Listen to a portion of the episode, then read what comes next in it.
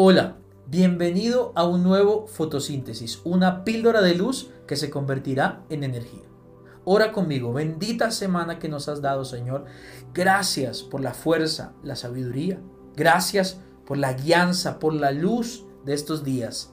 Gracias por esta semana, porque la vivimos bajo tu dirección y en gratitud a ti. En el nombre de Jesús. Amén y amén.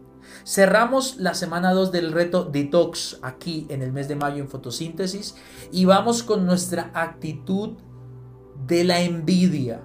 Uf, qué fuerte esta actitud, muy correlacionada con la que vimos ayer de los celos. Celos y envidia.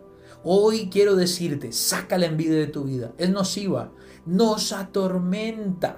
Mira como lo dijo Eclesiastés, el sabio, en el capítulo 4, verso 4, dice, he visto a sí mismo que todo trabajo y toda excelencia de obras despierta la envidia del hombre contra su prójimo.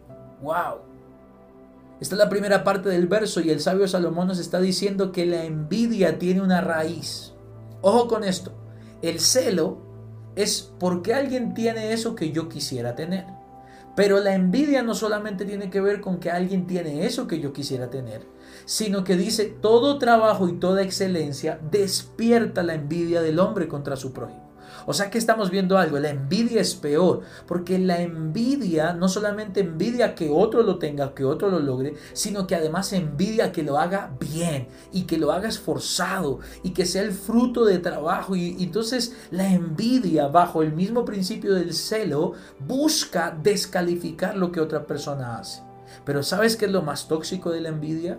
Que la envidia, dice el sabio Salomón, es vanidad y aflicción de espíritu. Y aquí la cosa se pone de otro color. Porque una persona envidiosa no solamente, no, solamente es que le moleste que, otro, que el otro tenga algo, sino que además de eso le choca, le ofende, le molesta su corazón le aflige, le quita la paz de su espíritu.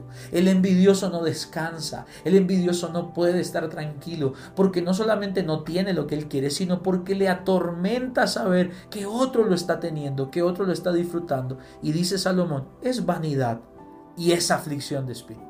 Por eso, la forma de desintoxicarnos de la envidia es como lo dice el apóstol Pablo en Gálatas. No nos hagamos vanagloriosos, irritándonos unos a otros, envidiándonos unos a otros. Necesitamos al Espíritu Santo para que nos enseñe a aplaudir las victorias de los otros y a decir, si Dios lo hizo con él, Dios sabe por qué lo hizo.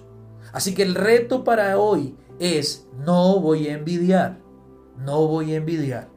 Esta fue la píldora de luz del día de hoy. Nos vemos mañana en nuestra reunión dominical 8 a.m. en nuestro auditorio Basis Cajicá y el lunes en un nuevo fotosíntesis.